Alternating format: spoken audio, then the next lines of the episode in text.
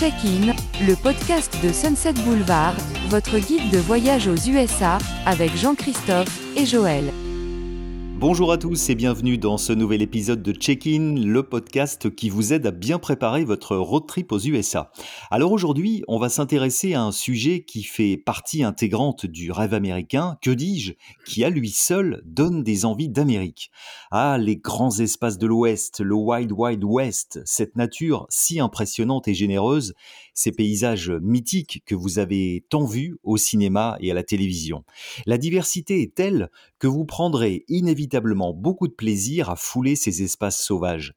Et pour que ce bonheur soit total, nous allons aujourd'hui répondre avec Joël à une question que vous nous posez souvent, comment bien randonner dans l'Ouest américain? Salut Joël Salut Jean-Christophe tu seras d'accord avec moi si je dis que la randonnée représente euh, l'expérience ultime pour qui veut vivre à fond les espaces naturels américains. Mais pour que cette expérience soit bien vécue, eh bien, il faut s'y préparer. Oui, Jean-Christophe, je suis vraiment complètement d'accord avec toi et je partage ton enthousiasme. C'est vrai que faire de la rando aux États-Unis pour s'imprégner en profondeur de ces espaces magiques, souvent changeants mais toujours grandioses, reste une aventure inoubliable.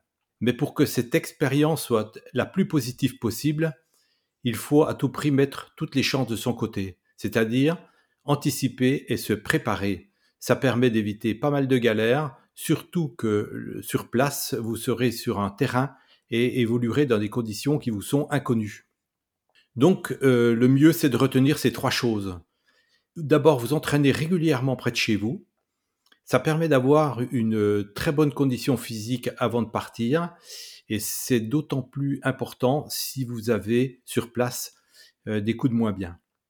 Sauf si vous êtes en montagne, il n'est pas du tout nécessaire de vous entraîner en faisant du dénivelé.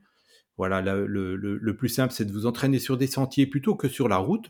Le cas échéant, avec des bâtons de marche, quand on a pris l'habitude de, randonner avec, ce sont des alliés qui sont euh, souvent importants. Enfin, le troisième point, euh, je vous dirais de bien de varier vos habitudes. Euh, entraînez-vous le matin, entraînez-vous l'après-midi, entraînez-vous euh, avec des conditions météo changeantes. Il faut bien préciser que c'est souvent le cas aux États-Unis et la préhension de votre environnement sur place n'en sera que meilleure. Alors le deuxième point important, c'est celui du matériel et de l'équipement. Alors, que nous conseilles-tu, Joël? Alors, s'agissant du matériel, euh, la première chose que je dirais, c'est de surtout ne pas lésiner sur la qualité, et c'est d'autant plus vrai pour euh, les chaussures. Euh, n'oublions pas qu'on va faire plusieurs milliers de pas par jour avec, donc il faut être absolument exigeant sur leur tenue. vous assurez que les semelles ont une bonne accroche, qu'elles sont confortables, résistantes, et surtout un conseil important, entraînez-vous avec longtemps avant, de, avant votre départ, ça vous permettra de vous assurer qu'elles sont faites à votre pied. Ensuite, si vous faites des randos à la journée, eh bien, on pourrait euh, dire que l'équipement de base, c'est un petit sac à dos, des bâtons éventuellement si vous avez l'habitude de marcher avec, un coupe-vent, un chapeau, une polaire, une paire de gants, de la crème solaire, de quoi vous alimenter à la journée, et surtout de l'eau, beaucoup d'eau. Suivant la saison et le terrain sur lequel vous allez évoluer, comptez entre 2 et 4 litres d'eau par personne. Alors bien entendu, il faut adapter euh, ces conseils euh, au terrain sur lequel vous, allez randonner. Euh, on ne s'équipe pas de la même façon si on randonne en montagne ou dans des badlands ou encore a fortiori dans le désert. À tout ça, je vous conseillerais bien d'ajouter une trousse de premier secours. Pour la composer, le mieux, c'est de consulter votre médecin ou pharmacien. Mais dis-moi Joël, et si on ajoutait quand même à tout cela une petite dose de high-tech? Alors effectivement, Jean-Christophe, euh, on peut vite trouver euh, ses limites euh, sur certains terrains, sur certains sites, surtout si on compte sur la chance, sur son instinct ou sa bonne étoile. il y a quand même pas mal de sites qui sont isolés. Je pense notamment au Badland dans le Nouveau-Mexique, et qui nécessite pour euh, une euh, rando réussie un GPS. On est au cœur de la nature sauvage. Euh, ces endroits ne bénéficient pas des infrastructures des grands parcs. Ça veut dire qu'il n'y a pas de sentier, il n'y a pas de points, les points d'intérêt ne sont absolument pas indiqués sur le terrain. Ils sont donc euh, complexes et compliqués à trouver. Et au bout du compte, vous allez vous fatiguer et vous serez extrêmement frustré parce que, en fait, euh, mis à part si vous avez un petit peu de chance, vous n'allez rien voir. Pour quelques centaines d'euros, on peut trouver de très très bons GPS de rando et, télécharger des traces qui sont disponibles sur Internet avant votre départ. Vous serez certain de ne rater aucun spot vous aurez, vous allez rencontrer que du bonheur. Vous verrez, c'est vraiment très très sympa. En plus, euh, si euh, par malheur vous êtes égaré, ben avec un GPS, vous rentrez euh, à votre point de départ sans aucun problème. Il suffit de suivre votre trace retour. Alors, s'agissant de techno, on peut penser également au smartphone. Et là, un, conseil de base, c'est de bien les charger avant votre départ en rando. Et si vous êtes à plusieurs à évoluer sur un terrain difficile, euh, je vous conseille de ne pas les allumer euh, simultanément. Ça vous permet d'économiser les batteries. Et si vous êtes euh, seul ou en couple, eh bien, dernier petit conseil, n'hésitez surtout pas à investir dans une batterie externe. C'est une belle assurance en termes d'autonomie. Alors toi qui pratiques la randonnée à chacun de tes voyages aux USA, quels conseils spécifiques pourrais-tu nous donner sur la pratique de la rando dans l'Ouest américain? Alors le, premier conseil que je pourrais donner, euh, c'est déjà de ne pas mésestimer les effets du jet lag hein, les premiers jours. Surtout, bien entendu, euh, comme euh, c'est le cas des Européens quand on vole en direction des États-Unis. On le ressent différemment, mais ce que je vous dirais, c'est que les premières journées, ne soyez pas trop gourmands et adaptez les difficultés de vos premières randos à votre fatigue résiduelle. Le second point, c'est de ne pas euh, surestimer ses capacités. C'est vrai qu'on peut vite s'emballer euh, quand on est sur place. Le terrain est très favorable pour euh, les grands emportements. Donc conservez toujours une marge de sécurité et surtout, surtout, ne pas hésiter à faire demi-tour si ça ne le fait pas. notamment quand vous êtes dans des zones isolées, on peut vite se retrouver en galère. D'autant qu'il hum, faut savoir que les réseaux cellulaires ne passent pas forcément partout, surtout dans des zones très Wild West. Enfin, si vous partez avec des enfants, pensez à eux. Ne les embarquez surtout pas dans une rando que vous savez difficile ou qui va impliquer euh, de marcher plusieurs heures euh, avec des conditions météo qui sont difficiles, notamment, euh, je pense, aux trop fortes chaleurs. Déjà pour les adultes, c'est pas franchement bon. Et, sachez que pour les, ça sera bien pire pour pour pour les enfants. Ils n'ont pas forcément conscience de, des dangers qui les environnent. Voilà, donc euh, soyez vigilants et puis surtout surtout euh, soyez bienveillants avec eux. Alors on le voit bien en randonnée, le savoir-faire c'est bien, mais mais le faire savoir c'est encore mieux, non? Oui, Jean-Christophe, c'est même une des règles de base en termes de sécurité. Euh, certains parcs euh, sont euh, particulièrement isolés ou exposés aux aléas de toutes sortes. Je pense à un superbe parc dans le Nouveau-Mexique qui s'appelle White Sand.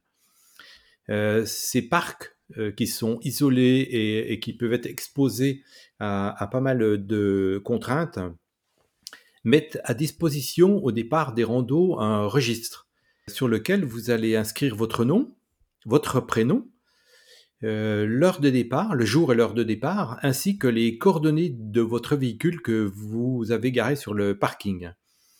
Euh, bien entendu, il faut surtout pas oublier de le compléter à votre retour. J'insiste bien sur ce point parce qu'il est vital de ne pas rater ces formalités qui en réalité n'en sont pas du tout.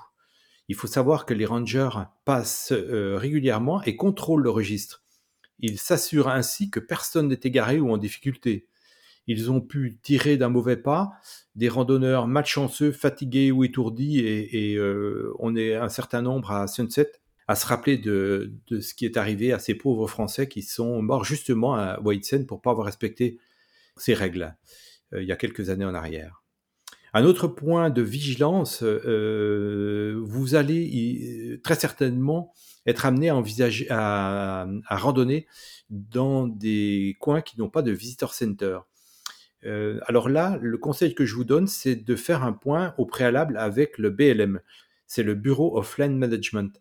Au-delà du fait qu'ils vont identifier votre projet, donc ils vont, entre guillemets, vous suivre à distance, Ils vont vous donner des conseils sur la météo, sur le terrain sur lequel vous allez évoluer que vous ne connaissez pas, alors qu'ils le connaissent parfaitement, sur les difficultés que vous allez rencontrer. Donc c'est franchement extrêmement rassurant de, pouvoir échanger avec eux. Ça ne demande pas beaucoup de temps et, euh, vous serez euh, vraiment rassuré avant de partir. Un des atouts évidemment indéniables quand on randonne, c'est d'aspirer, approcher la faune sauvage, mais là aussi, il faut rester vigilant.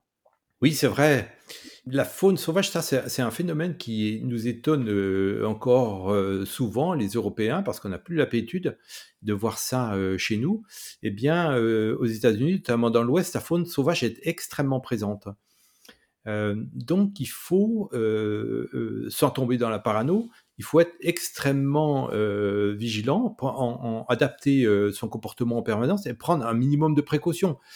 Euh, si ça vous rassure, par exemple, et que vous allez évoluer sur un terrain propice aux rattlesnakes, eh bien, je pense dans le sud de l'Arizona, il y en a un peu partout, mais il y en a beaucoup dans l'Arizona notamment, eh bien, vous pouvez trouver dans des magasins spécialisés des guêtres adaptés. Ça coûte pas très cher, ça protège pas complètement, mais euh, ça, peut rassurer.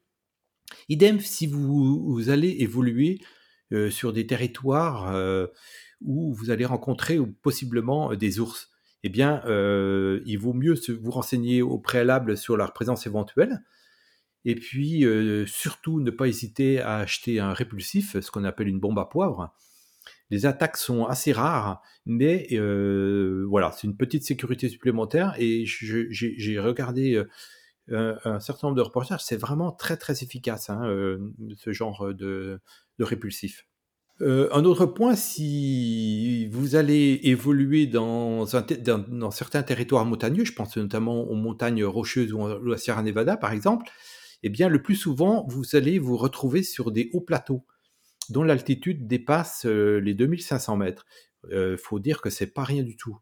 Les conditions météo dans ces contrées sont souvent difficiles euh, elles sont souvent changeantes également, avec de la fraîcheur euh, le matin ou fin d'après-midi, même parfois du froid, euh, des fortes chaleurs en milieu de journée et, les épisodes pluvieux peuvent être intenses. Donc là, encore, ça va impacter deux choses. C'est le, choix de votre équipement, bien l'adapter à ce genre d'environnement. Et puis surtout, euh, par rapport aux règles de sécurité qu'on a évoquées précédemment, eh c'est adapter votre itinéraire en conséquence et surtout, euh, n'ayez pas peur de renoncer parfois quand ça va pas. Euh, parfois également, pour accéder au départ d'une rando, vous allez emprunter des pistes avec votre véhicule. Alors là, je suis extrêmement formel sur ce point. Il faut vraiment systématiquement vous assurer qu'elles sont accessibles, qu'elles ne sont pas dégradées, qu'il n'y a pas d'épisode en cours euh, défavorable au niveau de la météo, et puis surtout que votre véhicule est en capacité d'emprunter la piste. Ces infos sont franchement fondamentales. Là encore, euh, le, BLM euh, peut être d'une grande utilité. Et il m'est arrivé déjà de renoncer à emprunter une piste suite à leurs conseils. À défaut, eh bien, vous risquez de tomber dans quelque chose d'absolument incontrôlable et les conséquences peuvent être euh, difficiles, voire dramatiques.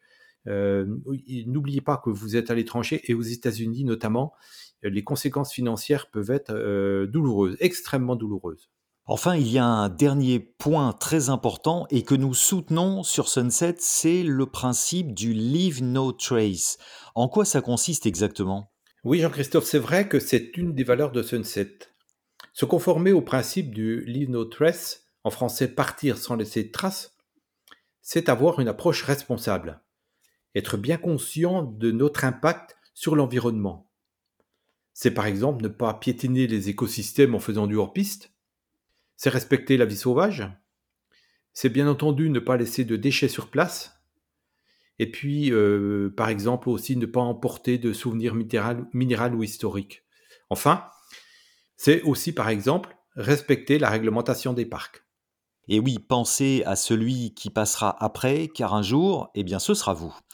Joël, j'aimerais qu'on termine ce podcast par un témoignage un peu plus personnel. Tu as évidemment de nombreux souvenirs de rando dans l'Ouest américain, mais quel est celui qui t'a le plus marqué? C'est vrai, Jean-Christophe, euh, j'avoue ne plus compter mes super souvenirs de rando aux États-Unis. J'ai l'impression qu'ils sont tous plus beaux les uns que les autres. Mais enfin, euh, pour ce podcast, j'ai euh, mis de côté euh, celui qui me paraît peut-être le plus improbable. et c'est lié, je l'évoquais tout à l'heure, précédemment, à un lieu dans le Nouveau-Mexique qui s'appelle Beastie Badland. On est un peu, on adore ces, ces coins désolés. C'était à l'automne 2016, et puis on venait de découvrir le paradis. Je parle bien entendu d'Avasupai en Arizona. On avait fait une superbe randonnée en autonomie euh, dans un lieu magique. Euh, on, était parti pour, deux jours. C'était franchement euh, magnifique. Le malheur, c'est que on a été très très vite rattrapé par des intempéries extrêmement importantes. Malheureusement, elles nous suivaient dans notre parcours et elles nous interdisaient d'aller, d'accéder à Bisti. comme je le disais tout à l'heure, c'est un lieu isolé, extrêmement sauvage qui demande un minimum de précaution, qui demande pas mal de préparation et surtout, surtout un GPS pour euh, évoluer sur ce terrain euh, assez accidenté. Donc on, avait euh, la mort dans l'âme, on avait renoncé une première fois pour remonter vers Durango. Après une nuit de réflexion, et puis on, s'est rendu compte que la météo était en train de se caler sur le beau, on a changé notre fusil d'épaule, on a changé nos plans, et puis on s'est dit on retourne à Bisty. C'était pas très loin, il y avait environ une heure, euh, une heure et demie de, voiture, donc euh, c'était tout à fait faisable. Donc on arrive au petit matin euh, sur le micro parking de, pour, pour, garer les véhicules et, franchement on était un petit peu fébrile. Bon d'abord parce qu'il faisait encore un petit peu frais et, bon on, avait l'impression de s'embarquer pour pour l'inconnu. Donc on était en train de nous préparer de caler le GPS quand on a vu un, un randonneur nous approcher c'était un Allemand, et puis il s'est intéressé d'abord un petit peu à notre projet, mais on a bien vu qu'il s'intéressait surtout à notre GPS. En fait, il nous a avoué qu'il euh, n'avait qu'un smartphone, et sur ce smartphone, il avait enregistré un seul point GPS, et ben c'était celui du parking sur lequel on était. Autant dire qu'il était petit d'auberge pour euh, essayer de passer une belle journée dans cet environnement. Et moi qui pensais les Allemands rigoureux et organisés, donc il nous a demandé euh, s'il pouvait nous accompagner. On n'a pas du tout hésité, bien entendu, on lui a dit OK. Et, euh, franchement, on l'a pas regretté, ça a été un super euh, compagnon de rando.